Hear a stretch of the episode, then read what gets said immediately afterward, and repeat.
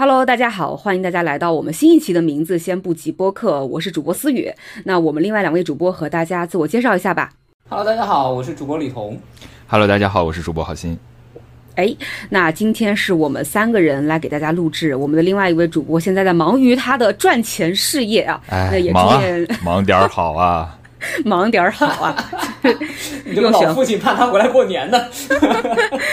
那今天我们三个人想跟大家一起来分享一本书。那这本书是我最近刚刚读完的，并且在我读书过程当中，我就忍不住在我们几个人的群里跟大家说：“天哪，这本书太好了，我要跟大家分享一下。”那这本书就是呃曾经写作了那本《思考快与慢》的那个作者呃丹尼尔·卡尼曼他写的一本新书，叫做《噪声》。嗯。那这本书其实核心在讲的呢，就是说到底为什么我们做决策的过程当中会受到噪声的影响，以及这个我们到底应该做些什么来降低我们做决策的噪声，从而提高我们决策的这个高效性和我们决策的正确程度。那这本书是我其实很早之前就加进了我的微信读书的这个书架上，但因为我最近刚刚看完了另外一本书，叫做《错误的行为》，那它也是行为经济学当中延续贯之的一本呃集大成之作。那我看完了之后，我就想起了这本被我尘封已久的噪声，我就只是这个脑子一热，就说翻过来拿过来翻一翻。但是越看我越觉得这本书对我的帮助非常的大，并且我甚至想把它列为我自己二零二三年度读过的对我自己个人帮助最大的一本书之一。所以今天我就想正好借这期节目过来跟大家一起分享一下。OK，首先先说一下这个，简单说一下这个作者。那这个作者呢，叫做丹尼尔·卡尼曼。那最为熟知的其实就是他二零一一年写的那一本呃《思考快与慢》的这本书。那我相信很多我们的听众朋友们，其实有可能就哪怕你没有看过，至少都在你的这个微信的书架上。对，听说过，对呃，或者是在你们的微信书架上，就是从来没有打开过的那本 大部头，嗯，那卡尼曼，卡尼曼呢，他是一位以色列裔的美国心理学家，嗯，他在二零零二年获得了诺贝尔经济学奖。那他的其实一个主要的研究成果呢，也是他的一个绝大呃特别大的一个贡献，就是他发发现了人类决策的一个不确定性，也就是发现人类呃这个日常决策的标准和我们常规的经济理论的这个方法其实是大相径庭的，是非常不一样的。那一个典型的例子呢，就是在二零一一年他的那本就是《思考快与慢》当中，他提出了人类其实是有两大思考模式，那其实我们叫做它系统一和系统二。那系统一呢是一个快系统，那这样的一个快系统呢，就是它非常快速能够被激发，而且它是偏直觉性的、偏情绪化的。那我们可以理解为是我们人类更作为我们动物性，更作为我们有一个情绪，作为一个情绪的动物，它的一个快速的一些直觉性的反应。那我们的系统二呢，就是区别于人类和动物的一个非常重要的一个系统，它称之为慢系统。呃，那这个系统就是它非常慢，并且它具有一个计划性和仰仗一个逻辑逻辑性，所以呃，我们其实做一些重大的理论分析，包括我们去做一些呃真正的概率分析，去做一些非常重大的一个这个公司的决策的时候，很多时候这种时候我们开始才会启动这样一个呃系统二的这样一个快系呃这样一个慢系统。那呃卡尼曼其实就提出呢，由于我们人类受到一个我们思维框架的影响，所以我们一般来说会倾向于为一些简单的问题，呃，为一些复杂的问题寻找一些非常简单的答案。那比如说特别简单的例子就是我们问说坐飞机是不是安全？那可能对于这样的问题。如果从一个概率学的角度来说，我们会觉得那它是安全的，因为坐飞机失事的概率非常低。但是如果最近我们刚刚读了一些就是飞机失事的这样一个新闻和消息，我们通过我们自己的系统一，也就是我们的快系统直觉性的反应，我们会觉得坐飞机可能风险会非常大。也就是说，人类其实会用我们的情绪化的感知，我们的直觉性的感知，去给一些复杂的问题去找一些简单的答案。那因此呢，这个人们往往对于自己的决断其实是一个过于自信的。那所以，以上就是我们对于这个作者一个非常非常简单的介绍，以及他的之前的这本畅销书《思考快与慢》，其实也和我们这本《噪声》是一以贯之的。嗯、那他其实在这个《思考快与慢》当中介绍的这个系统一和系统二，未来在我们这本书当中，其实也会呃这个相关的理论其实也会涉及到。嗯，OK，那呃，其实这本书还有另外两位作者，也不能忽视。它其实是一个三个作者合作的一本书，只不过是因为卡尼曼太有名了，所以我们单独把它拎出来介绍一下。那另外两位作者其实也是在行为经济学里面，就是还是呃小有名气的两位作者。他们自己本身也写了像偏差呀一系列这样一些跟这个人类的做判断和决策非常相关的一些书。嗯，因为确实没什么名气，而且我也不太知道他们，所以在这里就不跟大家详细说他们了。那为什么我读这本书的时候感受就是特别深刻，以及我为什么觉得这本书是一个非常值得和大家推荐的一本书呢？是我觉得像咱们三个人都是属于人到中年，对吧？那这个时候我们人生所 人生所，哎呀，承认一下，承认一下哈，人到中年，这个时候我就非常想说一句不容易，不容易了。对。呃，人到中年嘛，就是一地鸡毛。所谓一地鸡毛，就是我们会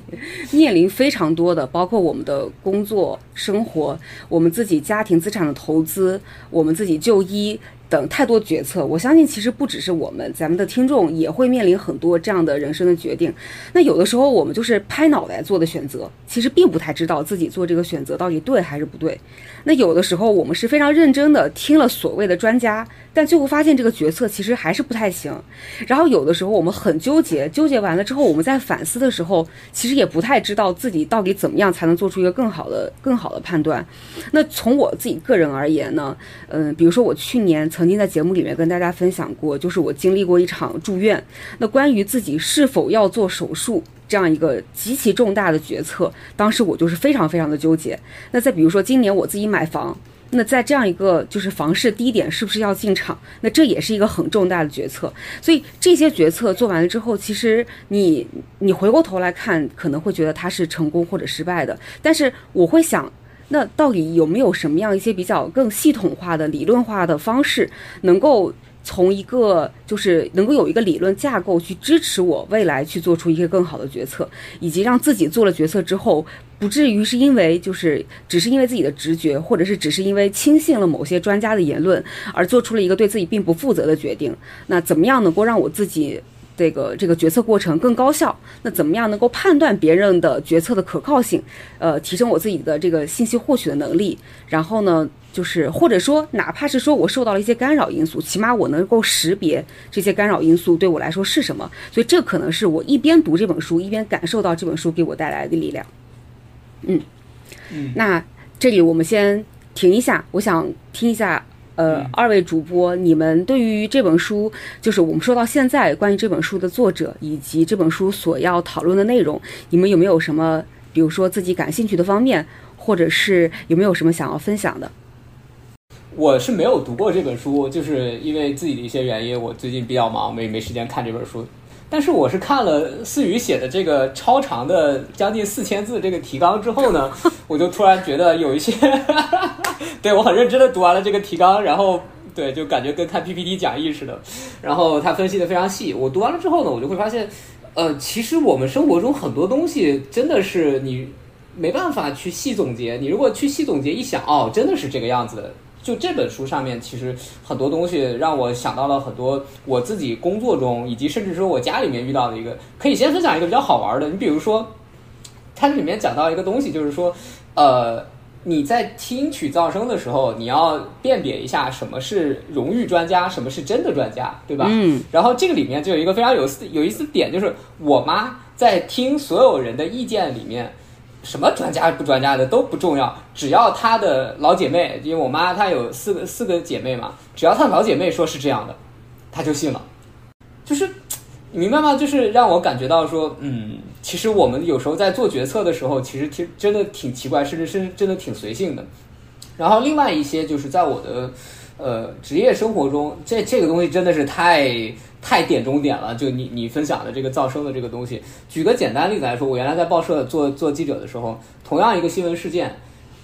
比如说来了五家媒体吧，这五家媒体同都采访同一个当事人，采访完了以后，你回去看写的稿子吧，只要大家用的不是通稿，写出来的角度、写出来的这个立场、写出来的各种各样的千奇百怪，完全不可能是保持一致，就大家不会不会形成一个统一的共识，说啊这个事情的事实就是什么样子的。呃，可能在具体的数字和事实认证上是一样的，但是大家发散出来的思维，想要引导读者去思考的方向一定是不一样的。呃，我大家都知道我是一个科技行业从业者啊，我本身深耕的领域呢是广告系统。那广告系统其实本质上来讲，里面咱俩半同行。对，但但我是一个系统性广告吧，就互联网的这种广告系统。那在这个广告系统里面，非常重要的一部分就是推荐系统。啊，李彤刚才讲那个例子，例子就说你妈妈其实比较信任你小姨，不信任你爸爸，对吧？对。你知道我们在系统里面有一个算法叫做 U to U to I，就是就是 U user to user to item。嗯。那我向你，我向你，对我向你嗯推荐一个产品的时候，我并不知道你的兴趣，对不对？但我知道你的好友是谁，然后我知道你和你好友之间的亲密度是多少，然后我知道你这个亲密的好友他最喜最近喜欢什么样的产品，那我就会把这个产品推荐给你。对这个我一系列的产品都可以去打分儿，所以其实嗯。嗯，虽然它听起来像是一个非常直觉的东西，但是系统是可以证明它是非常有效、非常有用的。所以我本身是一个做系统的人，我在读嗯。这一本书的时候，啊、首先。呃，我我没有完全读完啊，我读了大概三分之一左右的吧。然后我就发现，其实前面很大一部分都是和我所学的概率论，以及一部分呢就是积极学习、深度学习这样的一个内容是相重叠的，或者说是一个浅显的导论这种感觉的。所以我觉得，如果我在学概率论之前先看了这本书，然后再去学概率论，可能会让概率论变得更有趣一些啊。然后，然后其次就是我觉得。呃，噪声这本书呢，它更多的是想，以我自己感觉啊，它更多是想让我们人呢，作为一个个体去反思自己在角色当中是如何被噪声影响的。那这一点，就是在我一个做系统的人的思维里面，我觉得几乎是不可能的。我个人觉得几乎是不可能的，或者说，你其实与其说消灭噪声，不如说如何和谐的与噪声相处，啊，可能会比较合适。然后另外一点就是，我觉得我自己思考的最多就是，到底我们作为一个人，我们和系统的区别是什么？因为我知道系统在做出很多决策、做出很多预测、做出很多推断的时候是非常非常厉害的。它可以处理海量的讯息，它可以获得实时的信息，它可以得到非常准确的结果，并且它我们是可以用这个结果去做。啊、比如说抖音里面我们看到各种各样的视频，它会让你觉得很有趣。比如说你每天啊、在微信读书里面，你知你看到哪本书，你把哪本书放到书架里，这个有可能都是系统在里面有一些引导作用在里面的。对，嗯，它非常的强大。那在这个强大的系统围绕的世界下面，我们应该如何自处？我们应该如何去思考我们与系统的关系？我们与其他人之间的关系？我们与其他组织之间的关系，以及我们与我们自己生活目的之间的关系，我觉得这是这本书，嗯、呃，对于我来讲最重要的一部分，就是它去引发了我更多的思考，让我去看一看我的生活当中到底有哪些东西是可以去回顾一下的。嗯。嗯，没错。其实刚才李彤跟郝鑫说了两个部分，他的这种感受，我在读书的时候也有。那其中关于李彤的，就是你特别提到说，不同的媒体在对同样的事情报道，或者说我们人类在做决策的时候，我们可能会受到一些莫名其妙因素的影响。那这就是当时我读书的时候，我觉得这本书帮到我的一件事情，就是我可能还继续会受影响，并不会因为我读了这本书之后，我就能够变成一个纯理性的人。但是问题是我能够开始识别到这些影响我的因素，它可能是通过了哪些方面去影响到我，从而让我被影响而能够有自查的、自觉的这种感受。那对于好心这个部分来说，其实后面我会跟好心再去多聊一些，因为这看这本书，我作为一个文科生，看到书里给出的就是我们要更多的用模型去做做推荐、做建议、做决策，我其实第一反应是迟疑的。我就觉得哈，这靠谱吗？嗯，但是后面我越读越觉得这个事儿是 make sense 的。但是听了好心这么说，我觉得后面可以我们关于这个部分能够多细聊一下。那 OK，我们就进入这本书介绍的一个比较核心的部分。那首先第一个问题肯定就是，都说这本书的名字就是噪声，那到底什么是噪声，以及噪声到底是怎么样影响我们决策的？那卡尼曼在这本书里面，其实在讲的一个核心的观点就是，我们人类的一个决策错误可以分为就是两种，第一种叫偏偏差，第二种叫噪声。那偏差和噪声有什么样的一个区别呢？书里给出一个非常非常好的，我觉得很容易理解的一个例子，就比如说咱们人类打靶，我们可以理解为就是咱们三个人打靶。然后我呢，噼里啪啦，每一次我都是在这个靶的这个九到十环，但我的散布可能比较均匀，但都是在这个九到十环周边。可以说我是一个就是判断非常准确的一个射击选手。那比如说李彤，你来打靶，你可能呢就是每一把打的都可能是在二到三环，并且非常准确的都是在这个靶心的右上角的位置。但你永远就是散布在靶心右上角的这个位置，然后永远是在二到三环。那这个时候我们就有合理的理由判断，就是这个事儿其实你是一个神枪手，但有可能就是你的枪出了问题，就是你的枪可能校准器哪坏了，或者说导致你每一次打的时候都会集中的、稳定的，就是偏差到了它的右上角。所以这其实就是偏差的概念。那什么叫噪声呢？比如说，好心今天你来打枪，他每一枪呢都在靶心之外，可能也是二三环，但是分散非常均匀。有的时候右上角，有的时候左下角，有的时候右下角，有的时候左上角，所以它分散非常均匀，但是它明显就它不会集中在某一个地方，这可以就说是一个噪声。技术不好呗。对，这就说明分散均匀，就说明枪其实没有什么问题，主要是好心打枪的水平，就是技术有问题。所以刚才总结我们三种打枪的模式，可以说我正中靶心，这是一个准确判断的这样一个呃打靶者。那李彤每一枪都可以打在一个靶的右上角，可以说他就是一个有一个系统性的偏差，可能是因为这样枪的问题。那好心他每一把打的都是在靶心的周围，就是零散的分散，并且没有任何规律，就说明了。枪其实未必有问题，但可能就是好心，他打枪本身自己的水平有差别。所以总结来说，就是我就是一个准确判断的，李彤就是一个受到了偏差影响的，以及好心就是一个受到了噪声影响的。可以通过这种方式来去呃判断，就是区别一下偏差和噪声。嗯，我补充一句啊，这个在我用数学语言描述一下，就是偏差就是期望，噪声 就是方差。哦。对，没错，这这个这个就是概率论，你可能第一章第一第一节讲的东西。嗯，对。那其实我们会发现，就比如说我们来看靶子，我们去判断它是否有噪声，其实我们那个靶心都已经无所谓了。假设说我的好心的和李彤的，我们三张把，我们同时把靶心拿掉。都可以看到，比如说我和李彤的枪眼儿是很集中的，而好心的枪眼儿是很分散的，所以我们即便是不看靶心，我们都可以判断出我们三个人其实受到了怎样的影响。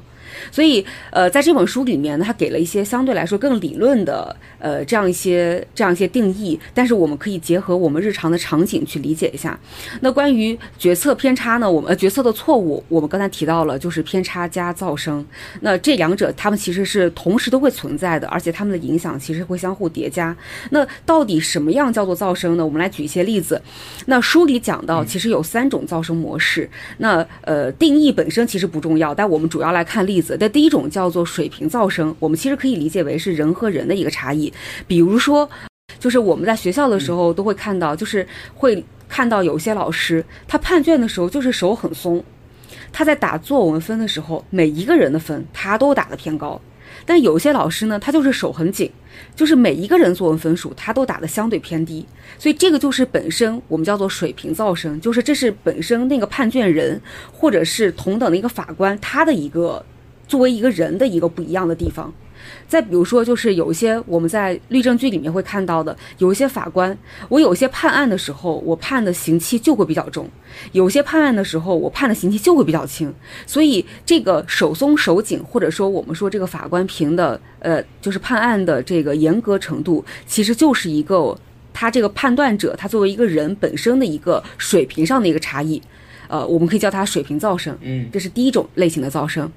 第二种类型的噪声呢，叫做稳定的模式噪声。这个呢，就是个，比如说咱们根据个人经验或者价值观的一个因素，以导致的我们和我们即将判断的这个个体的做交互的这样一个过程。那这样说比较难以理解，我们简单举一个例子，比如再比如说律政剧里面，我们会发现很多白人法官，他可能对于黑人的判断，就是黑人的判罚，他就相对偏重，原因在于他可能会有一些。种族歧视，再比如说，我们曾经呃案例中讨论的有一些机构，它对于招女生本身他就会有一个主观的一个刻板印象，他就会不倾向于招那么多女生，这就是属于呃。不管是面试官自己还是法官自己，他因为他的个人经验和他的价值观而导致的，他对于我们他所要判断的这个个体交互过程当中，他所产生的这样一些噪声。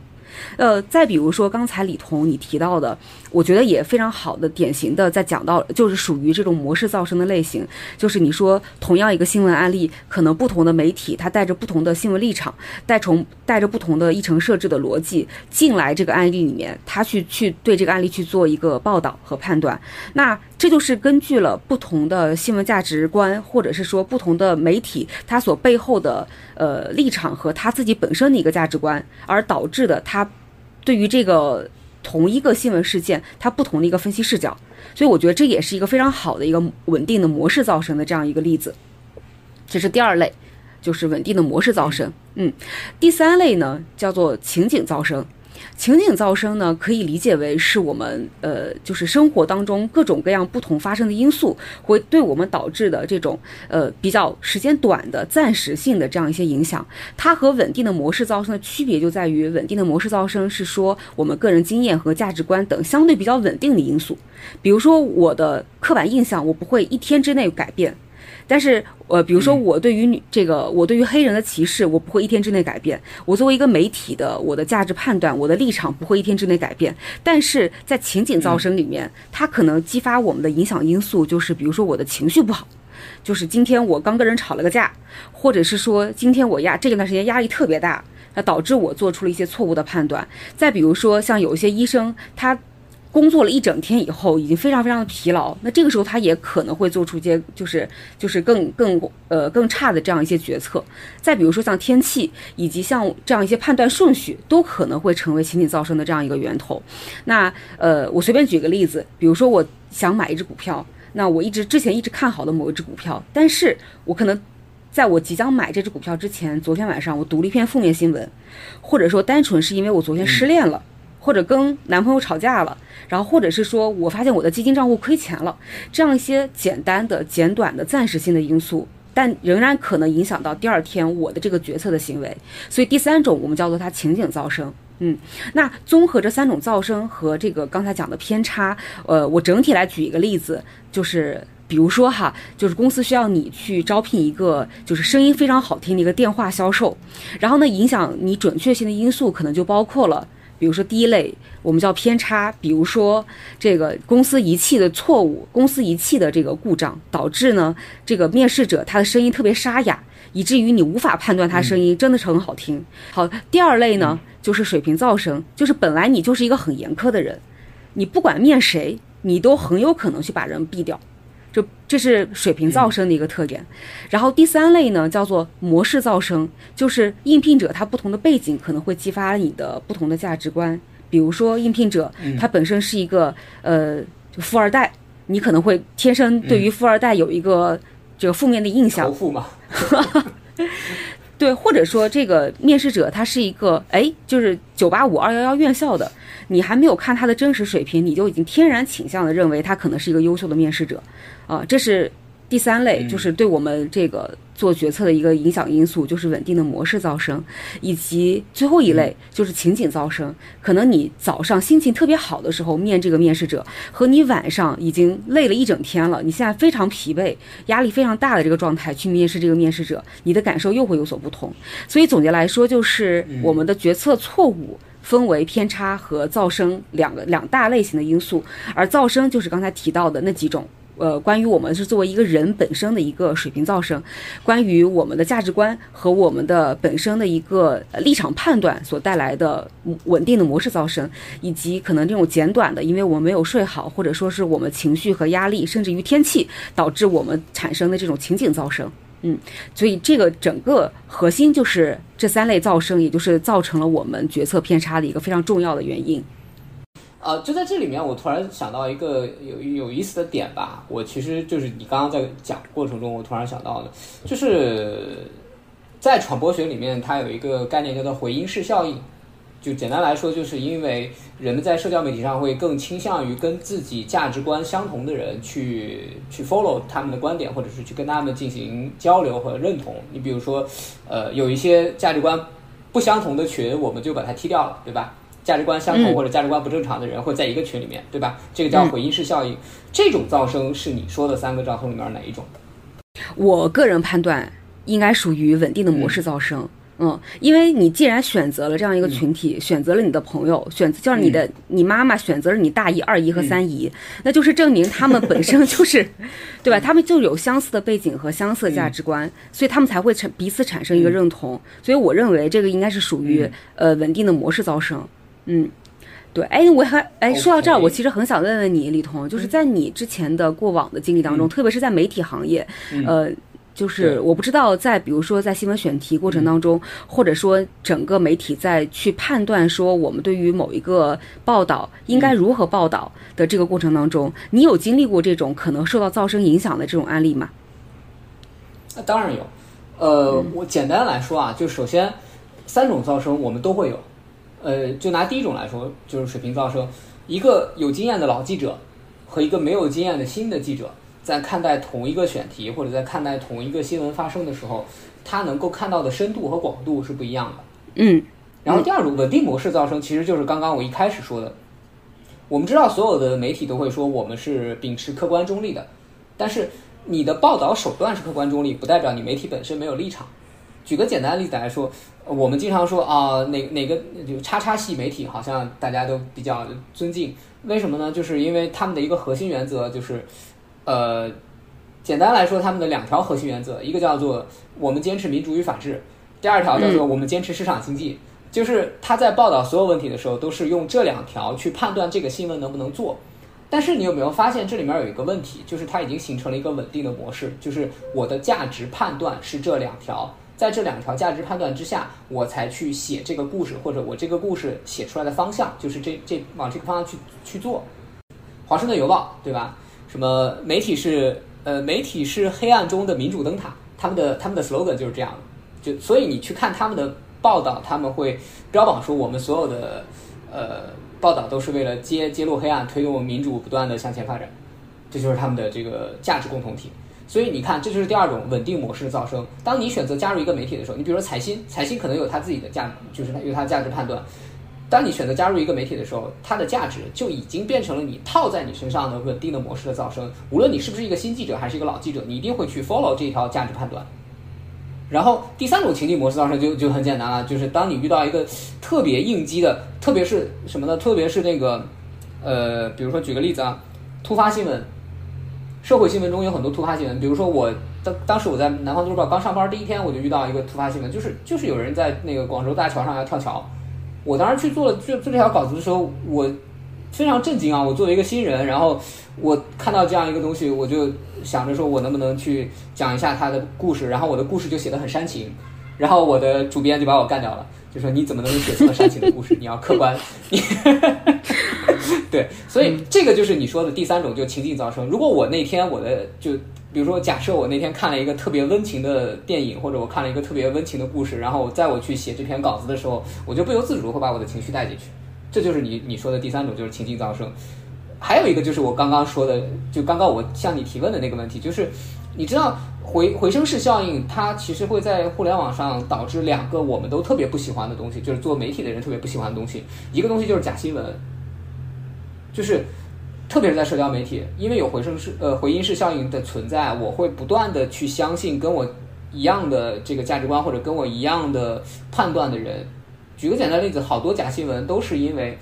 我选择我相信的东西，或者我选择我相信的人，然后他才能不断的去扩散。就谣言就是在网络上就这么飞起来的。就比如说我相信阴谋论，那你今天给我发个阴谋论东西，我就信了。如果我不相信阴谋论，你给我发个阴谋论东西，我就不信。这个在卡尼曼的书里面，其实 sorry sorry，我补充一下，这个在卡尼曼的书里面，他其实又有一个很好能够回应到这一点的，就是说我们其实是会相信一个结论，然后我们再去寻找跟这个结论认同这个结论的一些呃这个理由和证据，所以就很好的回应你刚才这一点，就是我们在呃社交媒体当中，可能我们会先认同一个结论，然后我们再去选择我们的同盟，我们再去选择我们想要相信的内容，对。对你这个补充很好的，第二个我们特别不喜欢的结果是什么？网络暴力，就是网暴，人肉你。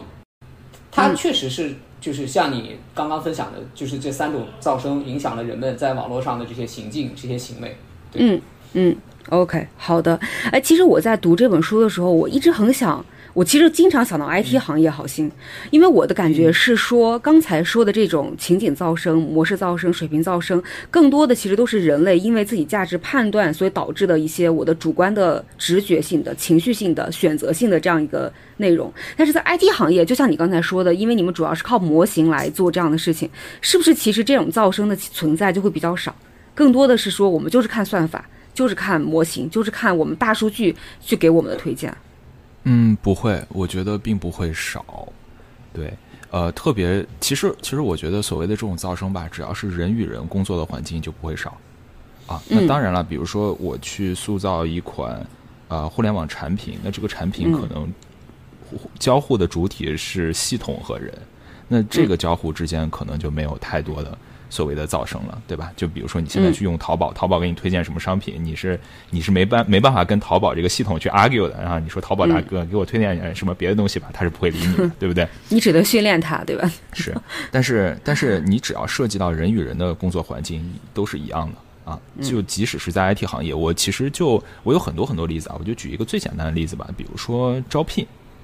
那那我们 IT 行业其实招聘，大家都知道。很多时候是靠那个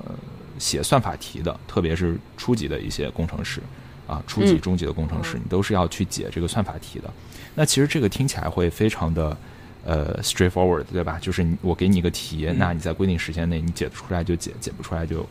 拉倒啊，我就否定。但其实在这个面试过程中是会有很多人为的成分在里面的。而本身我们的招聘的这个系统也并不排除这些人为的成分。举个例子，比如说在做这道题的时候，那我给你几个 example，那你在你在做这个题之前，你你看到几个 example，那这个其实是完全取决于面试官的。然后，嗯，你我在这做这道题目的过程当中，我在什么样的时机给你一些 hints？来帮助你推动这个题目的进行，也是非常非常看面试官的心情的。那当然了，这是人为的因素啊，还有非人为的运气因素。比如说这道题目恰好是被面试者最近做过的，或者提前准备过的，那其实 压中题了。对，压中题了，这个是非常非常常见的。哦，你想想，我们也不是职业的出题人，对不对？那面试也只是我们工作其中很小的一部分，我们也不会花特别多的时间去准备一道题，就是网上从来没见过，对吧？又特别合适的，所以被压中题的概率也是非常常见的。那这里面是不是就会有一些运气成分？最后呢，特别是在我们写这个 interview feedback 的时候，嗯。其实我们也并没有说啊，一个审查的人他会去看我们的录像，然后再看这个人的表现，再去做决定，而是完全由面试官去写写进去这个 feedback，通过自己的描述去描述自己为什么会选择这一个呃 candidate，然后给他打多少分，他在各个方面表现是怎么样的。那在这种描述的过程当中，基本上你可以认为，就东西都是主观的，所以就是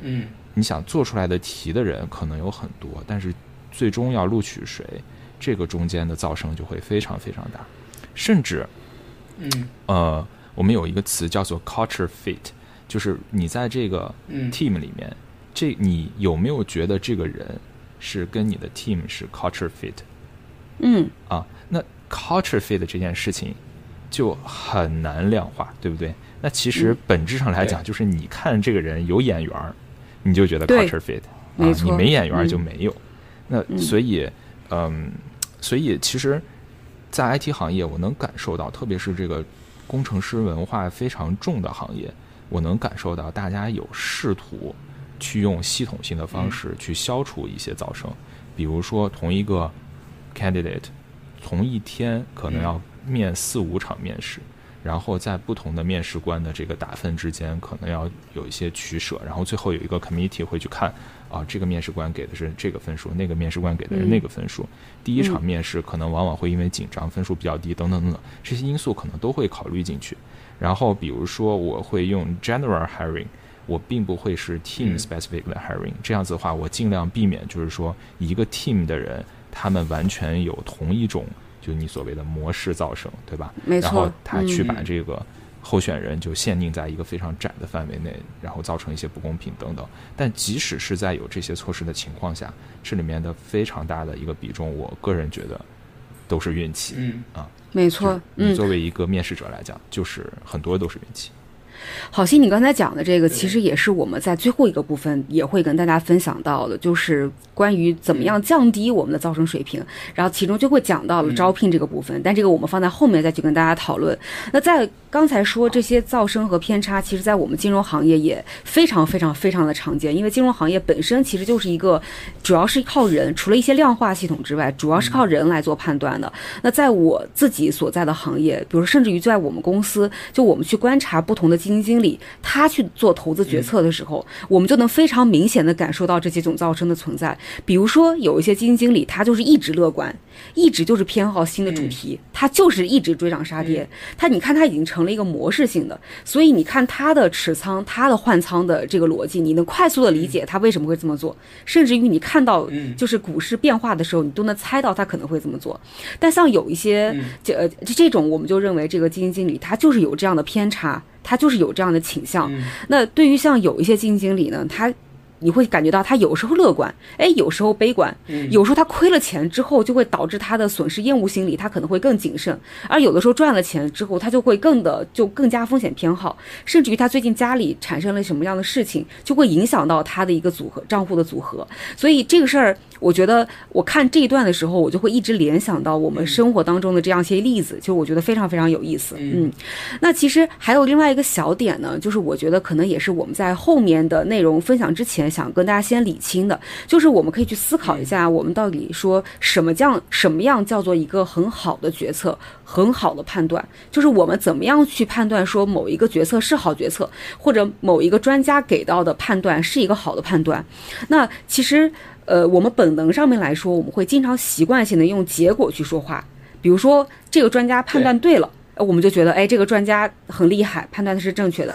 对。那有些专家判断错了，我们就觉得这专家就是什么玩意儿，对吧？就是可能会习惯性的有这样从结果去反推来判断的这样一个过程。特别是像我这个行业，经常特别到年底的时候，我特别喜欢看干的一件事情，就是把一些机构它今年的。今年实际上市场，呃，他去年的判断和今年实际上市场发生的情况去做比较，然后我们就会发现有很多非常知名的机构，是不是他去年年底做的关于二零二三年的十大判断，可能里面有九条都是错的。然后这就会成为我们市场上的笑料，大家会觉得哇，那个机构判断其实一点都不准。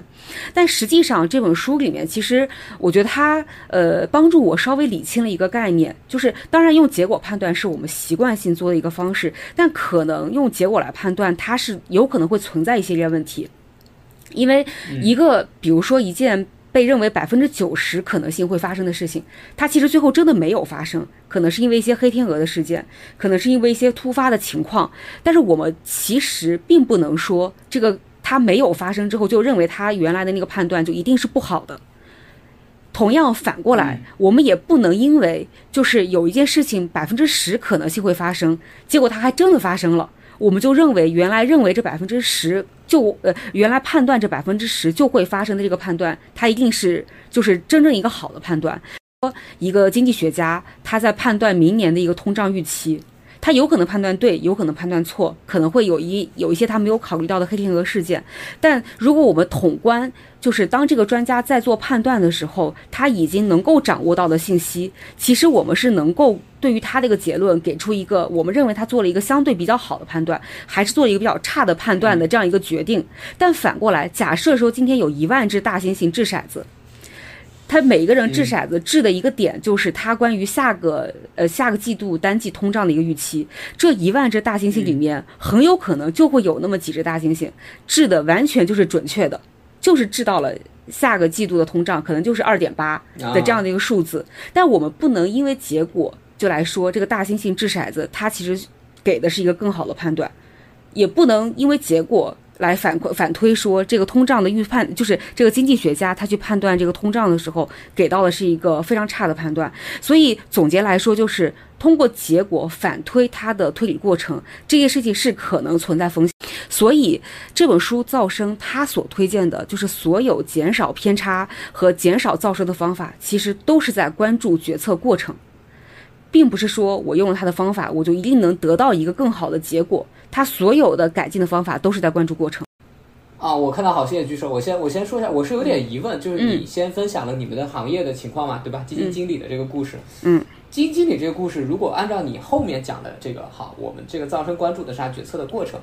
那既然是这样的话，那你们拿什么？如果不拿结果去判断的话，那你们拿什么来判断他的决策过程是对的呢？嗯，那这是一个好问题，就是其实实际上，实际上你从最后给他评奖金的过程当中，你包括给他评优秀员工的过程当中，确实现在所有的公司都是在拿结果说话，但这个问题就对，但这个问题就是他忽略了一个短期性和长一个长期性，比如说就是我们在金融行业里面，大家特别喜欢举一个例子，就是我还是举大猩猩，比如说我有一万只大猩猩抛硬币。硬币的正面朝上，就是意味着他认为股市明天会涨；硬币的正面朝下，他就认为明天股市会跌。一万只大猩猩抛硬币，从概率上面来说，大概可能就是五千只朝上，五千只朝下。只要你尝试的这个次数够多，那就比如说我们大浪淘沙，一轮一轮的抛硬币，总会有那么几只大猩猩，它总能抛对。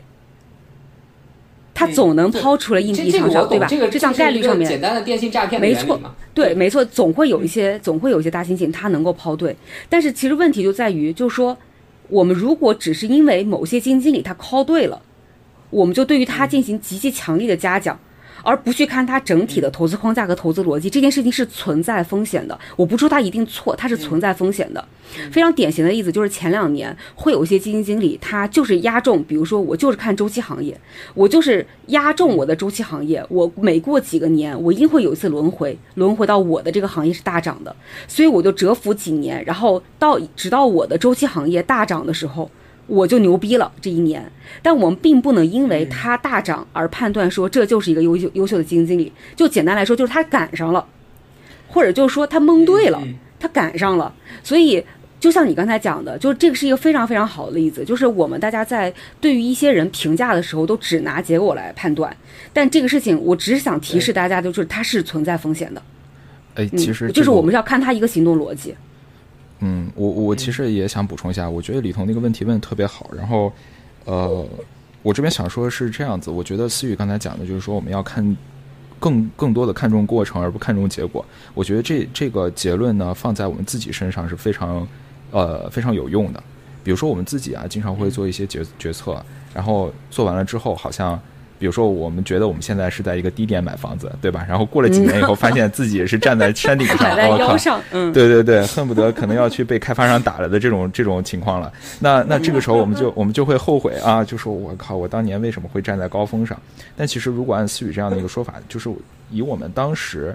的信息判断能力，对吧？我们的见识，我们接收到的就是社会各界父母。呃，对我们的影响，比如说我们现在马上要结婚了，我们就是要买一个婚房。那其实这个决策过程是非常合理的，呃，并且我们也付出了自己最大的努力，获得一个比较合理的一个决策结果。但最后它其实失败了，这个就不是我们能控制的、可控的，没错，对对对，它不是我们可控的部分。呃，所以我们不应该就是自怨自艾，觉得自己好傻啊、好蠢啊，为什么要做这件事情？而而其实应该关注说，哦，OK，那我们这，我觉得我们这个决策过程是，呃。很多地方是对的，那可能有少数地方我们受到了噪声影响。那我们在下一次做决策的时候，我们能不能再多排除一些噪声，然后做得更好一点？但上一次已经过去了，就这样。没错，我觉得在个人身上是非常好的。但是呃，同同时呢，我也对李彤的这个问题我也很赞同。呃，我举个例子啊，在科技行业，其实特别是初创公司是靠风投的。你知道硅谷这边风投是怎么投的呢？比如说，我现在假如说有一个创业公司啊。呃，我可能就两三个人，然后我有一个点子，我出去去拉投资，是非常容易融到钱的。就大家不要觉得说啊，你去创业，你融到钱，你好像就成功了，不是？融到钱是一个基本套路。就是这些风险投资企业呢，它其实基本上来讲，你过来，你只要这个人呃有过行业经验，有过差不多点儿的素质，然后感觉这个人还可以，我就会直接给钱，但我不会给很多钱，我只会给你，比如说够你半年的，够你一年的，对吧？这个这个能活下去的一个钱。然后半年之后、一年之后呢，我其实根本都不用关注说你这个企业做得好不好，因为我给出去的这一波钱里面，百分之九十九自己就没了，自己就死了，因为你这半年时间你花了我的钱，然后你也什么都没做出来，你也没有下一下一步了，对不对？但其中只要有比如说百分之十左右的他已经做出来了，然后我就给他融第二轮，这就是所谓的天使轮、种子轮、A 轮、B 轮、C 轮、D 轮、E 轮。就为什么投钱是融资会是这样的一个分轮次的呢？其实就是说白了就是看结果。其实你如果说的难听一点的话，就是让大猩猩掷骰子，我一定能掷出来那一个 一直能扔对的大猩猩，对不对？而他每每扔对一次，大家就会觉得这个大猩猩真牛逼。下次他又扔对了，会有更多的人觉得哇，这个大猩猩他肯定是进化成人了。下次他估计还能扔对，对不对？那他的估值就会越来越高。而我前面的投资就会越来越值钱，所以其实你会看到，呃，这种风险投资人他就看结果，他其实不不不在乎你是什么决策过程，对他就是通过结果的方式来增加我压注的最后的一个回报，或者从公司的角度来讲，从老板的资本家的角度来讲，他其实有很多很多员工，几万的员工，成千上万的员工，他说实话，如果关注到你个人本身的决策过程，太麻烦了。与其这样，他真的不如去看结果，对不对？那你就是你干得好的，我就给你高奖金；干得不好的，我就给你低的绩效。通过这样的方式来去鼓励、激励大家，然后让整个的这个组织给运转起来。所以我觉得两方其实都有利的，都有一些可以说的地方。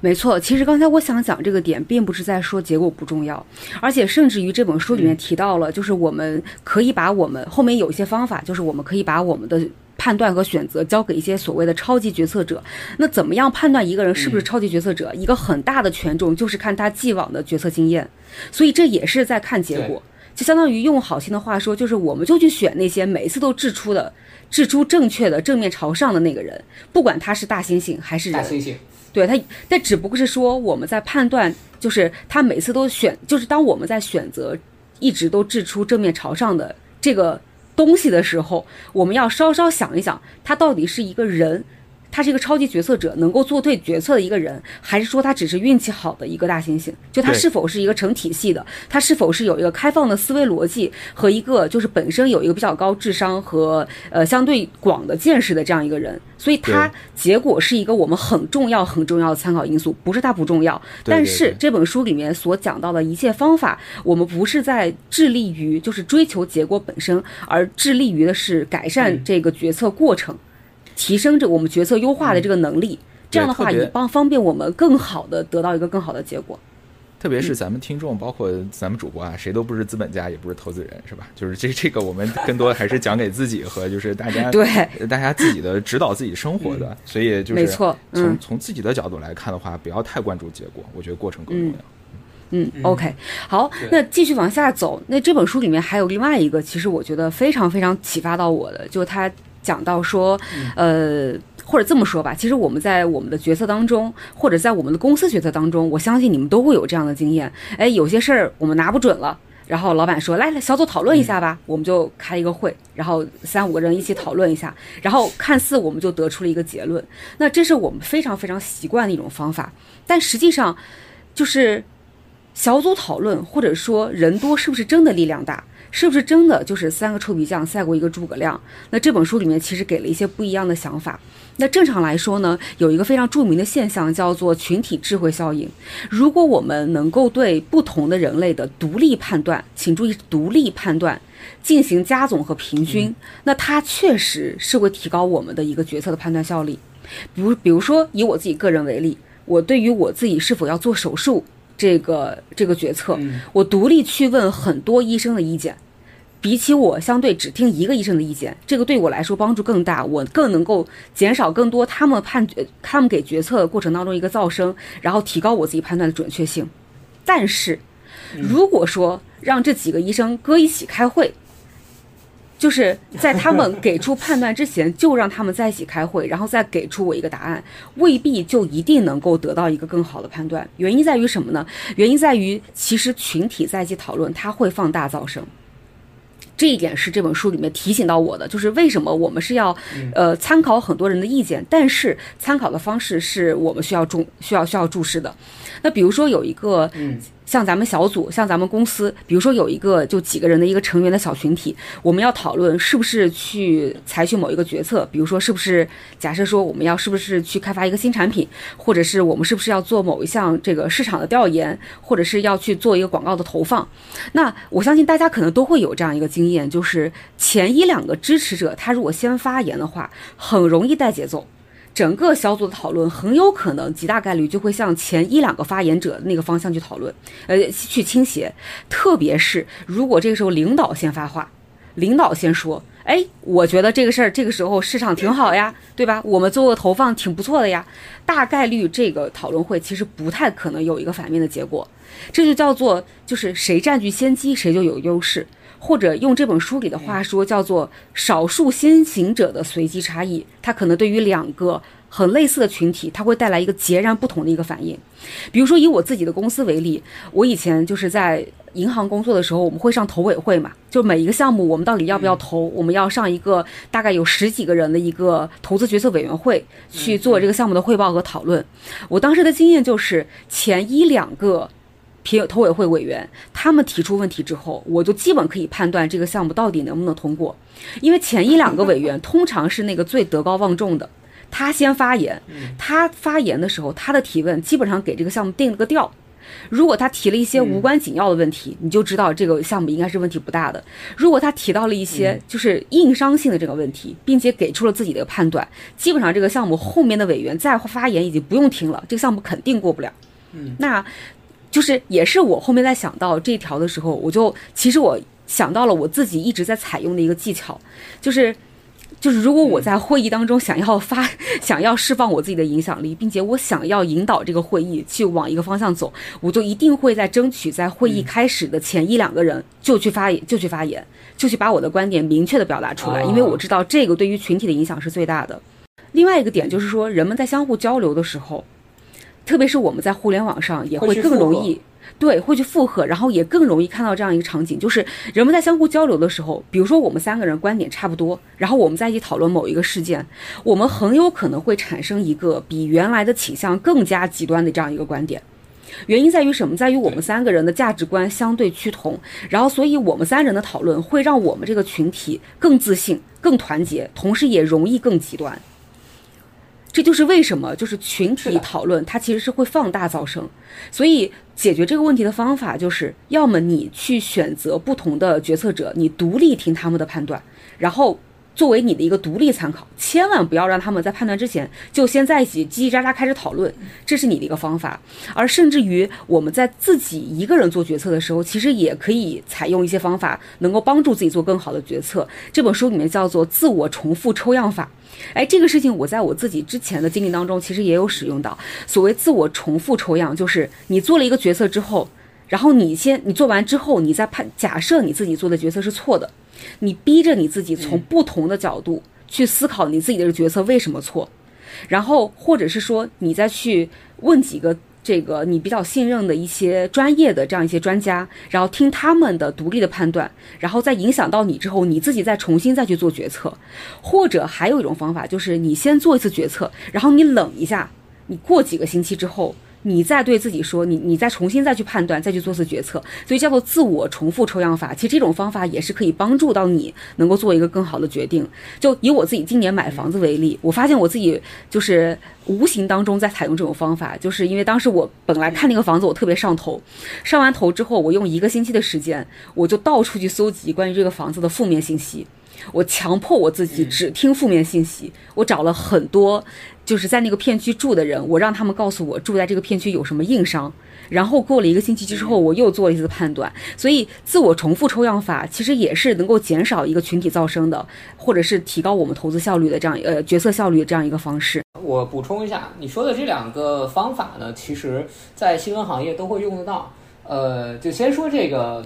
就你说的这个什么自我重复抽样这个，呃，我不知道你有没有记得《新闻编辑室》第二期里面有一个场景，就是他想要做一个深度报道，关于美军的一个什么使用非法使用化学品、美军化学品，我记得。然后他就强迫这个新闻编辑室分成两个，就是红队和蓝队。B 队，A 队，哎，对，红队跟蓝队，红队就说说这个稿子就这个消息一定是真的，我们深入去挖掘美美军一定有这个问题。然后 B 队就是专门出来挑刺儿的。说你你这个报道有硬伤，你的消息源有问题，这个其实，在新闻行业是就尤其是做深度报道的时候，就是都会就好一点的媒体，好一点媒体都会用。就我原来在南都的时候也遇到过这种，对，就是如果你的报道有硬伤，你采访回来的东西不不有，比如说有瑕疵，你要回去打回重新采访，这这种是有的。然后另外一个我们觉得挺有意思的一个点就是，呃。日常新闻我们其实不会用这么复杂的决策方式来去做做选题的，但是我们有另外一套东西，呃，我不我不记得，我不知道你们记不记得我们大学的时候，当时有有人是法学院还是哪个学院的一个师兄，当时提出说，呃，他们国外打辩论有一个叫罗伯特议事规则，但是我们那个时候在新闻行业做选题的时候，有一个简化版的罗伯特伊斯规则，就是每天早上晨会，然后呢大家都站着。就是我在南都的时候啊，大家都站着，然后呢，这个部门主任说，就是一般来说是用从年资最低的新人开始发言，说我今天想做哪个题，然后按照年资从年资低到年资高，最后部部部门主任最后说话，就是这样的话，我们要求的是每个报题的人报的选题不能一样。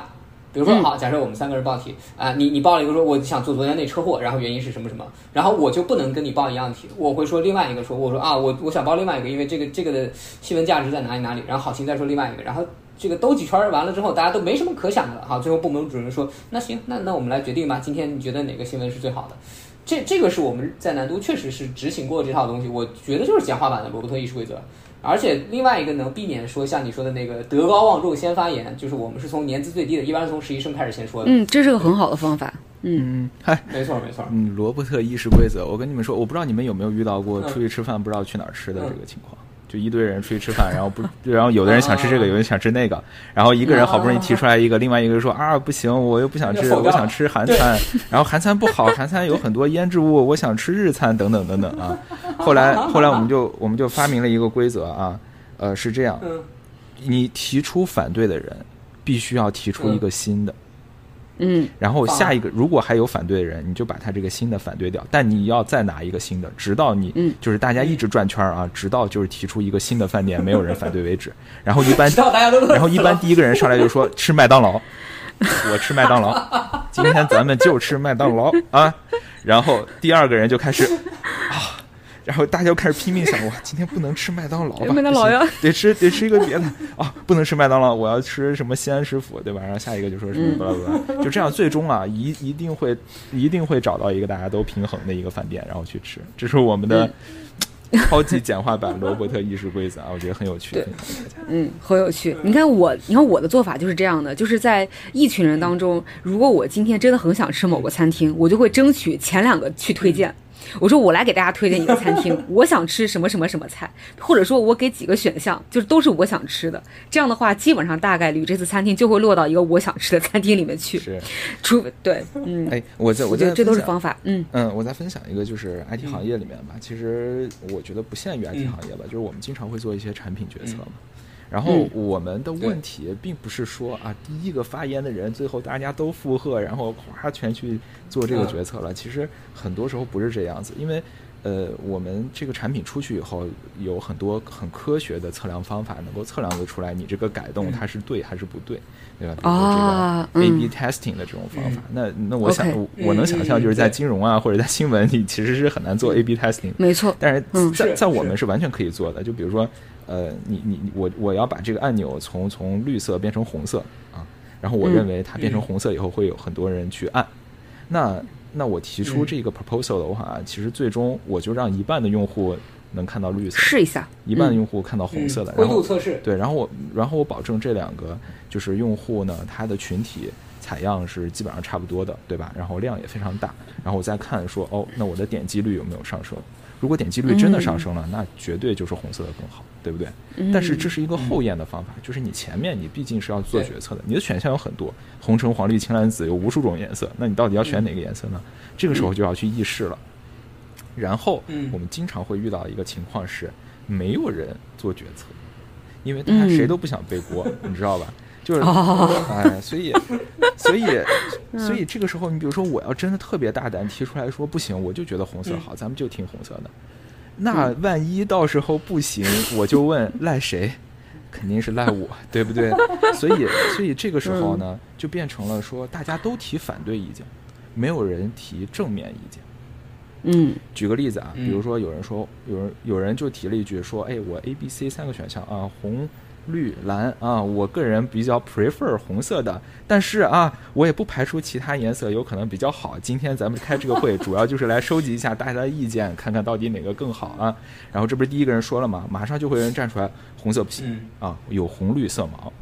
好不好？有红绿色盲。然后不行，我觉得绿色更好。然后第二人说：“你不是说红绿色盲吗？那绿色也不行啊。那我觉得蓝色更好，对吧？” 然后第三个人说：“蓝色不行，其他按钮都已经是蓝色的了，蓝色再放上去一点都不突出，那必须要灰色的。”然后第四个人说：“灰色也不突出呀，红绿色盲看到就是灰色的呀，对不对？” 然后大，然后大家就开始，大家就开始这样讨论起来了。然后，嗯，这这一堂会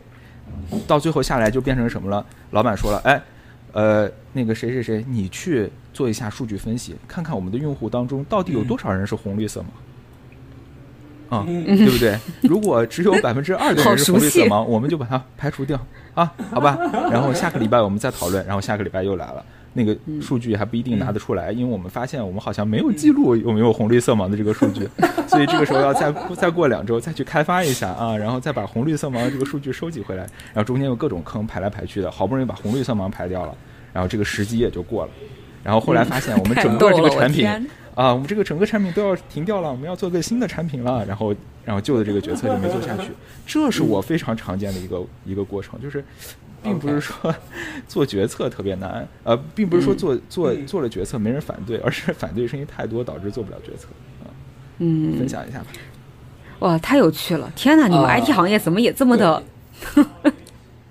这么的内耗，实际上是这样的。我我我觉得媒体行业其实受到了很多他们 IT 行业的启发，比如说在新媒体行业，尤其是在某头条的这个后台，我不知道你们有没有过某头条的后台，他们就设置了这样一个很神奇的东西，受到了广大自媒体人的好评，就是你可以给你的文章起五个不同的标题，然后他会帮你选择推送给不同的读者，然后会给你不同的推流。然后你就会自己判断说哪个标题会比较吸引人，但这个导致一个结果就是什么呢？你起的标题越来越标题党，越来越标题党。然后还有某头条后台是有这样一个数据分析的，他会告诉你说过去多少多少天哪一类的话题使用哪一类的关键词，使用哪一类的文风能受到最多的关注。于是所有的也不能说所有吧，大部分这个想要挣钱的自媒体人就会统一的去写这个话题，去写这个文风，然后起这样。标惊悚的标题，你知道吗？就是他们行业是如何改变我们这个行业的，就是这个样子的。嗯就他们用大数据驯化我们这些自媒体人。嗯，那那个大数据驯化可不可不仅仅是自媒体人，也会驯化自己。我们再再举回刚才那个例子啊。这个按钮到底什么颜色？争执不下，对不对？好，现在拼多多老总站出来了，说：“哎，不要着急啊，赤橙黄绿青蓝紫，二十二二百五十六种颜色，一个给我开发一遍啊，全部出去测试，哪个好跑出来好，我们算哪一个，对不对？然后全部真的会这么干吗？我的天哪！哎，IT 行业为什么会九九六呀，同学？”全部都开发一遍好吗？然后所有人今天加班加点，加班到十一点，然后周六啊，周六都过来上班。这个需求非常的紧急，好不好？老板拍下来的二百五十六种颜色全都得做。然后做完了以后，我们该去做测试啊，这种是已经算比较好的了。然后如果要换一个公司啊，又要讨论一遍了，说我们二百五十六个按钮，我们要把用户分成二百五十六份，对不对？那每一份这个用户就不够多了呀。不够多以后，统计学意义上它就不够显著了，是不是？那统计学意义上不够显著怎么办呢？这事儿就不能做了呀。我们得先把更多的用户吸引过来，我们才能做这个实验。啊，但是我们现在这个产品呢，没有这么多用户，怎么办呢？然后老板就说：“那找用户呀，推广呀，对不对？”然后，然后另外一个人站出来说：“不行呀，我们现在找用户推广，但是我们的按钮颜色没决定，万一用户用的觉得不好用怎么办呢？这不就砸锅了吗？”对不对？然后就又开始了下一份、下一下一轮的讨论啊！所以这就是我们经常会遇到的一个现状。你知道吗？卡尼曼这本《噪声》里面，他其实还讲到了，在在书的最后，他其实讲到了，就说为什么降低噪声这件事情那么重要，但是仍然有很多组织选择我们无视噪声的存在，或者说我们不去花时间跟精力降低噪声。原因就在于，我觉得好心这个事情给了一个非常非常好的案例，就是因为尝最对降低噪声尝试的这个措施，通常来说是成本极高的。对，你想一下，对吧？我有可能直接拍板就做出了按钮改成绿色，改成红色，这个决策本身充满了噪声。但是如果就是我从成本上面考虑，但总归是好过我把这二百五十六种颜色都做一遍。还要去 花很多时间去论证它到底是否正确，所以其实这这两种当中的选择是有一个成本上的考量。对，那你们听你们这样讲完了之后，我突然觉得金融行业就是老板敢跳出来去背这个锅，就他直接去带节奏，他只是可能想就是通过这样开会的方式，能够尝试听一点不同的声音，就像我自己去买房子一样。我觉得这是非常非常难得的，因为在我们公司通常来说，第一个发言的都是老板。那老板发言完之后，后面就会一边倒的向老板。向老板就是去去去向老板的观点去去启发，呃，去去倾斜，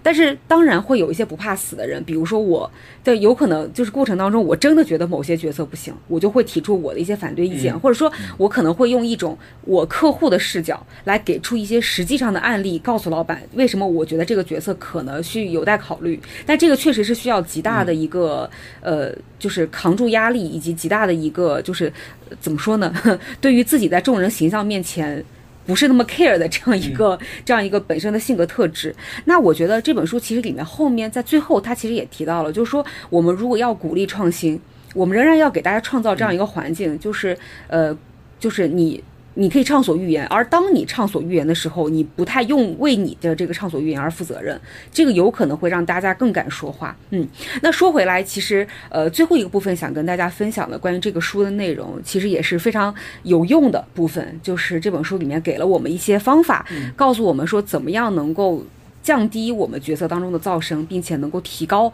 我们决策的一个正确性和一个效率。那这里我大概列举了六种方法，我一个可以一个一个，咱们来一起讨论一下。那第一个呢，就是他强调了一个我们在做决策判断的时候，你要有意识的多去采采用一个统计思维，用一个所谓的外部视角来审视个案。什么意思呢？就是。相当于翻译过来，就是在做决策的时候，或者说在做判断的时候，我先问问我自己，就这件事情成功的概率，从一个纯外部的角度来说，成功的概率有多高？或者这件事情在人群中发生的概率到底有多少？我举一个非常简单例子，我们可能会有一些公司，比如说以我金融行业为例，如果说过去一年表现非常优秀的一个基金经理，那我们可能会本本能的会认为。他过去两年那么优秀，那他明年肯定也非常优秀。但其实这一点我们也没有考虑到基金经理他投资水平一个均值回归的这样一个偏差。就我们换一个方式去问，就是一个基金经理每一年做对投资判断的概率有多大？而不是说，因为这个基金经理前两年都做对了，他第三年就一定能做对。所以这是一个因果思维，也就是系统一会启发我们的一个思维逻辑，到系统二，也就是这个逻辑性思维、外部思维，去避免误差这样一个方式的转变。嗯，这是第一个方法，就是我们尝试去用统计性的思维，用一个更外部的视角，而不是站在内部的一个视角去直接想当然的给这件事情归因，而站在一个外部视角，用一个统计学的方式去判断这件事情成功的概率有多高。嗯，对。第二个方法呢，就是呃，就是。书里面叫做呢，就是对判断呢，对我们的这个决策进行一些结构化，把它分解成几个独立的任务。这个非常好的应用在了好心最初提到的，就是你们呃，就是你们在招聘的时候，招聘同一个面试者，他可能要考察这个面试者的多个维度的能力。比如说，我会分为五个五个。部分的面试，那只不过是说我五个部分的面试，每一部分可能我把它结构化，我倾向于只考察这个投资呃，只考察这个面试者的一个单独一个方面的能力。比如说我第一个部分我就考察他的性格，第二个部分我就考察他的数据架构的能能力，第三个部分我就考察他找 bug 的能力。我不太知道你们这个行业啊，但是我就随便说，就是我们把一个判断。就是相比较于我们拿到一个投资者，哦，不是拿到一个这个面试者，我们直接问他，就是凭就是聊两句凭感觉就选择招还是不招他，而把它结构化分解成几个独立的任务，然后在每一个任务的部分单独去做判断，最后再汇总整个总就整个我们整个面试的过程去得到一个结论。这样的话好过于我们把几个任务揉在一起去给一个一次性的直觉性的判断。嗯，那同样这样一个方法，其实就带来了另外一个方法，就是说我们需要在做决策的时候，非常非常警惕直觉对我们个人判断的这样一个影响，因为我们其实很多时候，就是我们在做决策之前，我们可能在甚至于在下判断之前，我们内心里面就已经有了一个倾向性，这个其实就是。就是卡尼曼他的那本《思考快与慢》当中的所谓的系统一，就是快系统，那个直接启发你情绪、启发你直觉性思维的那个快系统，很省力的那个系统所带来的我们人类倾天然的一个倾向。正如好心刚才讲的，就是很多人招聘，我们根本就不是看这个人的能力，我们就是看这个人合不合眼缘。这个在我自己既往的应聘过程当中非常非常明显，就是我已经想不起来有哪几个考官正儿八经在我的面试过程当中问了我很多专业的问题来判断我是否过格，而他们更多的就是跟我聊一聊我的工作背景、我的家庭情况、我自己个人的特性，然后我自己喜欢什么，就个人的特个人的性格特质，然后。我就明显能够感觉到主考官他其实已经给了一个倾向性的特质，就是他喜欢我还是不喜欢我，而人类其实是倾向于去选择一个和自己更像的这样一个人，或者说跟自己的性格上更有契合点，跟自己的背景上更有契合点，更像我们同类型的这样一个人，啊，所以这个就是警惕，就是直觉对我们带来的这样一个判断，然后。这本书里面其实也给了一些呃非常有意思的案例，比如说哈一个这个我们在就是判就警察在判案的时候可能会验证指纹，那在我们一般不专业的人看来就觉得指纹这个东西难道还能有错吗？对吧？其实结果并不是。那有些人在判断指纹的时候，如果他已经得到了一些过早的一些信息，给他一种直觉，就是你现在在看那个指纹就是犯罪嫌疑人的。他很有可能做出的判断就是，就这个指纹，它其实就是犯罪嫌疑人的这个指纹的这样一个判断。然而，其实在过去的历史上面，这样的判断的错误比比皆是。所以，呃，这这个第三种方法就没错没错。所以，这第三种方法就是说，要警惕直觉对我们判断的影响，就是我们要尽力的去避免，呃，我们能够前前期得到的这些暗示性的信息，会导致我们一个决策的偏差。嗯，这也就是为什么，其实，呃，比如说我们高考的时候，我们会需要，比如说同一个作文，我们可能会要老两个老师分开看。这两个老师分开评分的时候，其实并不知道另外一个人的分数是多少，这样才能相对的保证客观公正。这也是刚才我们前面讲的，就是说我们需要多个人的独立判断进行加总平均后，我们能够得到一个更准确的结论。那如果说假设说两个，我们想象一个场景，如果两个老师同时判一个卷子，第一个一个德高望重的专家先给了一个这个作文一个高分。如果第二个老师在判断的时候，他能够看到前一个人的判断的结果，他很有可能也会给这个作文高分，因为他已经有一个先入为主的印象，就是说这个作文一定是一个好作文，前面有一个德高望重的专家已经给他判了高分，对吧？所以就是直觉，其实我们平常可能没有意识到，但它其实在我们判断过程当中是一个特别特别特别大的这样一个影响因素。嗯，然后第四个方法。就是跟刚才那个其实是比较类似的，就就关于直觉的部分啊，就是也是我们刚才提到的，就是我们要去选取多位判断者的独立判断，然后再去汇总这些判断。这个刚才其实已经讲到过了。呃，另外一个这个书里面也特别强调的一个点，就是说其实人类在很多方面是不如统计模型的。就是其中一个主要弱点，就是因为我们噪声的存在嘛，所以他认为，甚至于一些简单的模型，就是比如说就是一个加总平均，很有可能都已经好过我们人类个体所做的一个判断。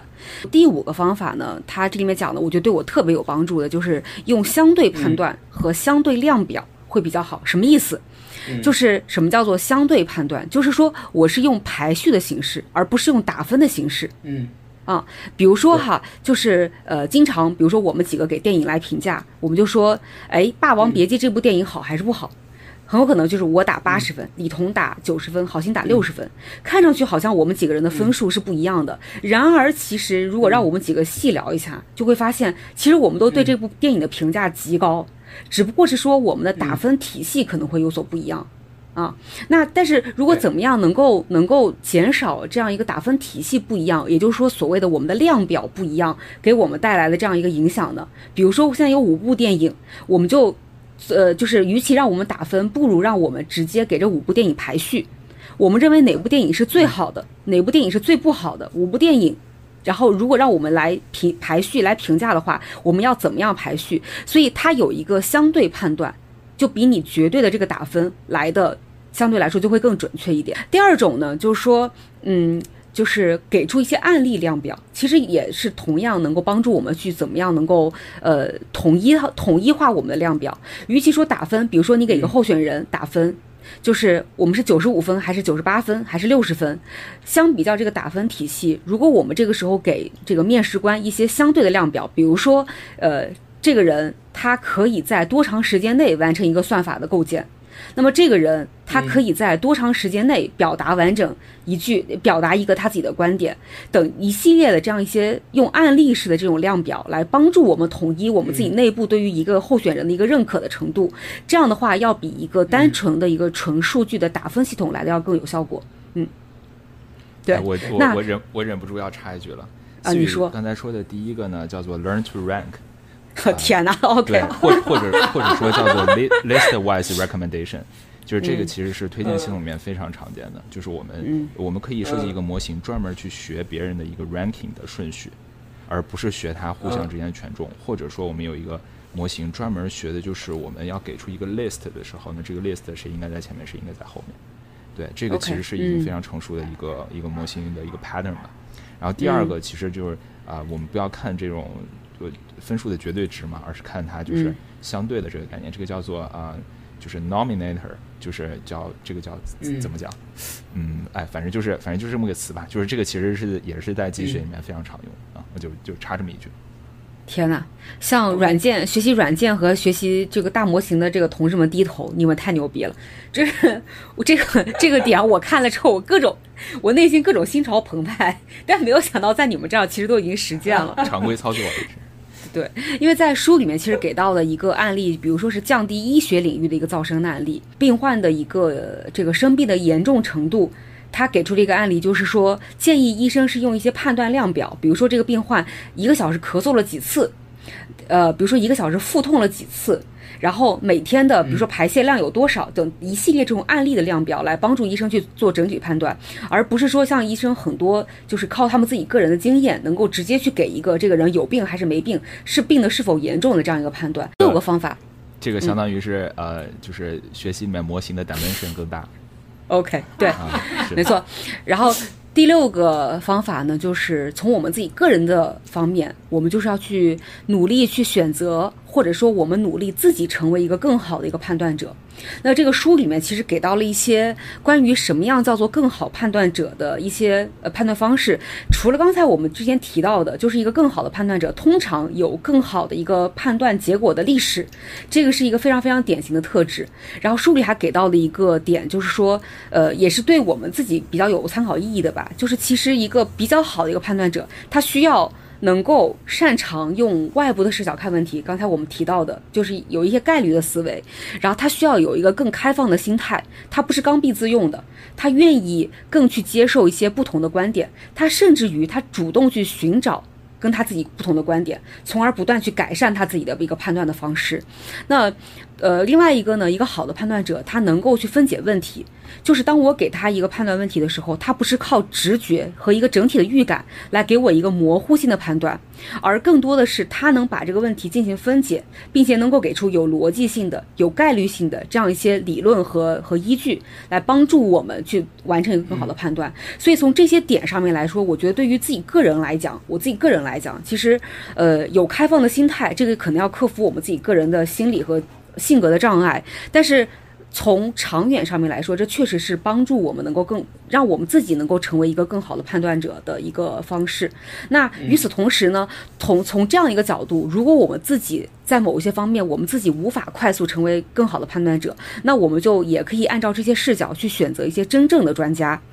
而不是荣誉专家，这就是李彤刚才提到的。因为很多真正的专家，比如说一些律师，比如说一些医疗领领域的泰斗，那他的判断是经过了时间和结果验证的。就是哪怕他是一个每次掷骰子都掷正面朝上的大猩猩。他也是一个经过结果认证的，就是他确实是有更好的判断历史。但是荣誉专家，比如说像什么什么顾问呐，呃，像什么终身名誉什么会长啊这样的东西，其实实际上我们是对于一个人他德高望重和他年资的一个尊敬，而未必是对他一个真正判断结果的这样一个呃一一个一个尊敬。所以。对于我们来说，就当我们去选择外部专家的时候，去呃稍要稍微注意一下，我们去选择一些真正的专家，而不是一个荣誉专家。嗯，那这一点稍微衍生一下，其实，在对于一个公司的群体决决策上面来说，也是这样的。就是呃，是比如说我们自己如果是走向了领导岗位，那肯定对于我们来讲，如果在一个团体决策当中，我们需要去接受，勇于接受，就是我自己真的可能做错了的这个点，就是我们要多去听一些这种。呃，外部的意见。那如果说有些非常重大的决策，按照我们刚才的那样一个观点，其实我们应该更组成就大家背景相更不同的、更不容易产生群体性直觉的这样一些一个组织群体，并且让他们独立能够先有自己的判断，并且汇总在最汇总他们的独立判断，从而得到一个更好的一个结果。比如说，呃，我们的这个判断团队可能会包测包括一些之前很牛逼的判断专家、一些经济学家，包括一些投资专家，包。括一些招聘人员，呃，包括一些其他各行各业领域的就不同视角的这样一些呃团队和群体。那我们通过听他们的一些独立判断，最后进行汇总和讨论，这样的话能够帮助公司得出一个呃远远好过老板一个人可能拍脑门儿就做出的这样一个决策。至少从成果上面来说，可能我们这样的话成功的概率是更大的。嗯。对，所以刚才总结六个方法，对，六个方法其实就是我觉得呃能够更好的帮助我们减少噪声的这样一些行动指南吧。嗯嗯，这这里我有两个要要说的点啊。第一个点是我来分享一下关于这个品牌公关行业，其实绝大绝大程度上来说，品牌公关行业全都是荣誉专家，就是它是一个非常非标的东西，就是尤其是如何帮助一个公司去塑造品牌。就是你明白吗？就很多这种品牌公关公司，它有一套自己的方法论。无论是奥美也好，蓝标也好，就你知道的所有这种有名的品牌公关公司，它都有一套自己的方法论。但是这些方法论，说实在的，在你真正去给你一家公司去做决策，如何去帮助去构建品牌的时候，意义不大。就是你这套方法论，其实在实践过程中，真的真的是意义不大，因为就可能大家输出的是同一套东西。但是呢，最后执行下来，有的蒙对了，有的蒙蒙不对，就就就是说你们说的那个大猩猩扔硬币的那个例子，这是这是第一个我想分享的，就在品牌公关行业，真的，呃，不敢说百分之九十九吧，至少百分之九十八全都是这种荣誉专家，就其实听一听就好，不要太信。另外一个，我我在这一点我是有点好奇，就是据我所知，很多的大的科技企业，他们的老板做决策都是相当的独裁的。那为什么这个这个反而他们是跑出来？所以它是一个成功者偏差吗？是一个幸存者偏差吗？你觉得？那我觉得肯定是幸存者偏差。但我特别想听，对我特别想听下好心的想法。嗯，对啊，我我觉得就是幸存者偏差。嗯，如果你把对，如果你把投资就是就我刚才说的嘛，那个 A B C D 一轮，那你能跑完最后 IPO 上市，其实你就是很成功，对不对？但其实这本身就是幸存者偏差。当然了，它一定是有它出色的地方的，但是不是像它。一样有出色地方的人，就一定能跑得出来。对，嗯，对，所以比如说，比如说像我举个例子吧，比如说像马斯克，他怎么你就觉得他很神嘛，对不对？世界首富啊，各种就是为人类开疆拓土的这种感觉。但其实他是有无数的，就是马上就要赌的，就是裤子都输光的这种时刻的。那没错，碰巧他赢了而已。嗯，碰巧他没错，明白。然后我我其实你看思雨刚才说的时候，说方法一二三四五六的时候，我其实插了很多句，就是很多关于这个呃机器学习啊、模型啊一些东西，对对，包括就是你其实很多就是我们已知的嘛，就增加 dimension、增加 feature，然后 learn to rank、list wise recommendation 等等等等，我 normalization 就很多这种这种技术，其实本身都已经早很早的时候就应用于模型里面去了。甚至我们现在开发出来的模型就是，就是相当于是，啊，重剑无锋，大巧不工啊！就是我我我已经我已经把我刚才说的这些东西都无所谓了，我们就是靠 feature 多，就是靠我们的模型大，嗯然后就是所谓的大模型，大模型就是靠我模型大，就是靠我算力强，然后我去算大一个力出奇迹算一个无敌的模型出来。对，当然了，这个所谓大力出奇迹，其实里面不是笨的一个大力出奇迹啊，它是有很巧妙的一个设计的，但这个不重要。其实我想我我想说的就是这一点呢，会让我们觉得说，哎，在系统已经有如此强大的预测能力和判断能力的情况下，嗯我们嗯人是显得如此的卑微和渺小，对不对？嗯因为我们嗯无论找多少个专家、客观的意见，用多么强大的心理能力去反思，我们其实是远远远远比不上系统的成千上亿个的这样的一个呃参数量的和计算能力的。嗯那那在这样的一个时代，我们去看《造成》这一本书，我们去思考如何去决策，它的意义是什么呢？这是我就是看这本书特别特别想要思考的一个点。嗯嗯我自己是这么觉得的。呃，我举一个例子啊，前两天那个 DOTA 有个比赛叫 TI，就是一个世界的一个总决赛。然后那个时候 DOTA 那个比赛里面，其实实时的就会给出现在大数据认为这个队伍它赢的概率是多少，实时都会有。因为其实 DOTA 它是个电子游戏，所以你在里面你可以想象它的 feature、它的数据是非常多的，对吧？就是几乎是对于系统来讲，它就是透明的，所以系统做这个预测理论上是非常准的。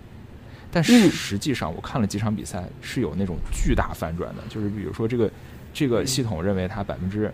八十到九十的概率肯定能赢，但最后呢，可能过了十分钟就直接变成那面的百分之八十到九十会赢了，然后又过了十分钟，实际上就是第一次预测的那个又赢了。对，所以就是你那时候就会感觉到，哎，这大数据这么不准吗？这模型这么不行吗？对不对？嗯那其实是事实上呢，我觉得这里面最大的问题在于，它其实是一个人和人之间的博弈。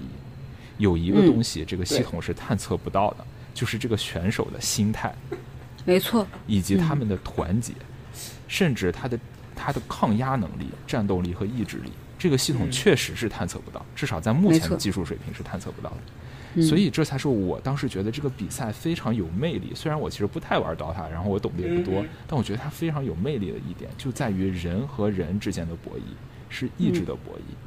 对吧？是是这种战斗战斗的战斗力的博弈，是这种我们的就是坚持拼搏精神的博弈。就是很多体育比赛其实都是这样子。所以我觉得归根到底吧，我们如果比决策，我们永远比不上系统。嗯但我们如果比我们自己的意志，比我们自己的嗯呃情感，比我们自己的就是嗯其他人类生命所独有的东西，我们其实是远远远远要比机器要更丰富、更多彩、更让人觉得感动和有意义。所以，嗯、回归到一点吧，就是我觉得《噪声》这本书告诉我们，呃，我们的决策是有瑕疵的，是有很大问题的。甚至我们的嗯。决策，从我的理解上，因为我是一个做系统的人，我会觉得远远远远嗯。不及系统，甚至系统在我们面前它就是外星人，它是对于我们来讲是降维打击。但即使是这样，我觉得书也是有意义的，因为我们如何去无愧的面对自己曾经做过的决策，我们无愧的去面对自己人生每一步走出去的脚印，然后让我们嗯获得一个自洽的人生，让我们是一个能够和无数的噪声和自己的生命中的这些不足、自己的缺憾能够和谐相处的人。我觉得这是这才是我们最终要思考的一个终极答案吧。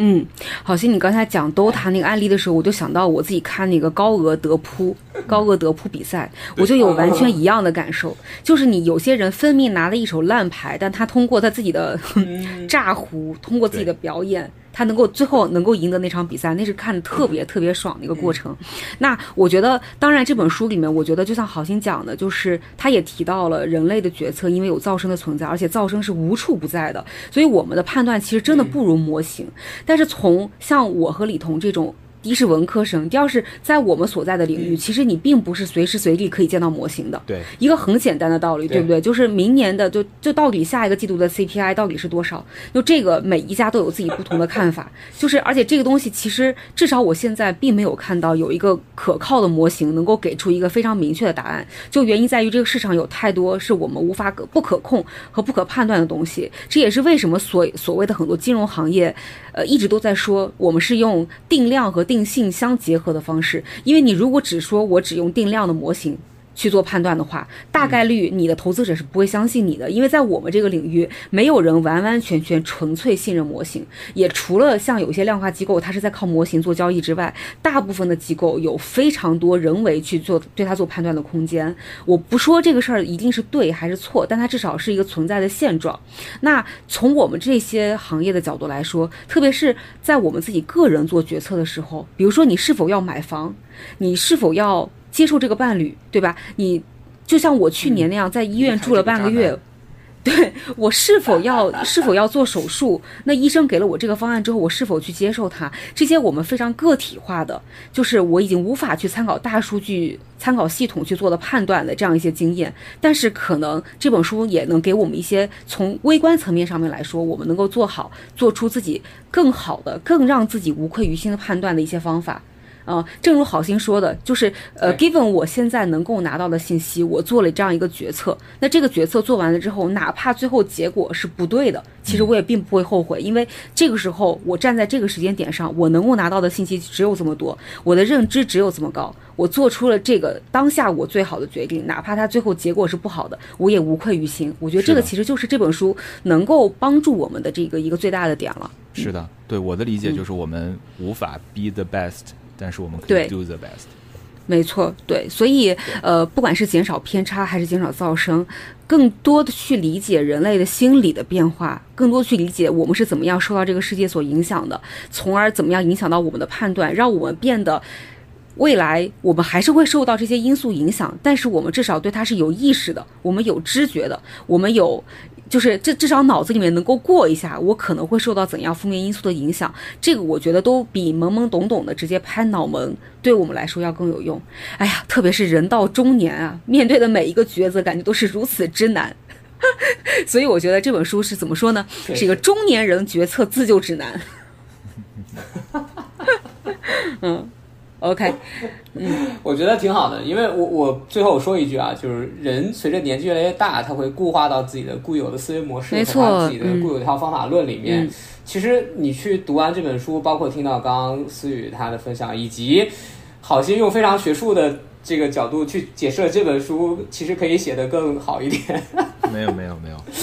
我感觉好心就是把这本书重新写了一遍。但其实带给我最深的，倒不是郝琴说的那个说我们赞美生命的那一部分，但确实是说我们自己去反思一下，自己是不是已经陷入到一个僵僵化的一个思维里面。这个我觉得其实对于个体来说是更有意义的。对，没错没错，因为确实我觉得，嗯，就像这本书没有提到的，很多时候我们是先选择了答案，再选择理由。那如果是我们陷入这种思维模式而不自知，很有可能就是我们只会去选择第一是跟我们观点相似的人，呃，第二是我们会固步。自封到我们不愿意听很多跟我们观点不一样的，我们认为那些都是不对的。那这样的话，其实我们的圈子就是越走越小，就自己的思维逻辑其实也是越走越窄。所以我觉得，特别是在这样一个科技时代吧，以及呃更多元的时代，因为每个人的想法都太不一样了，就多去听一听别人的判断。可能就是拥抱那些与我们自己想法不一样的不一样的声音，因为毕竟有可能我们的决策、我们的判断也是受到了很多噪声的影响。我觉得这个也是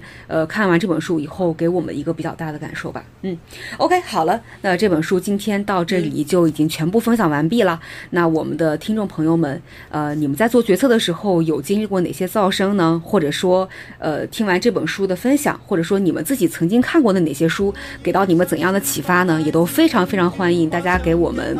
呃节目下面留言。那现在呢，我们的节目已经在这个小宇宙、呃苹果 Podcast、然后 Spotify 和喜马拉雅同步上线了。那也非常欢迎大家能够给我们多多点赞、支持和转发。就你们的每一点小小的努力，都是对我们非常非常大的支持。好啦，那今天到这里就全部结束了。嗯，非常感谢大家的收听，我们下期再见，拜拜，拜拜，拜拜。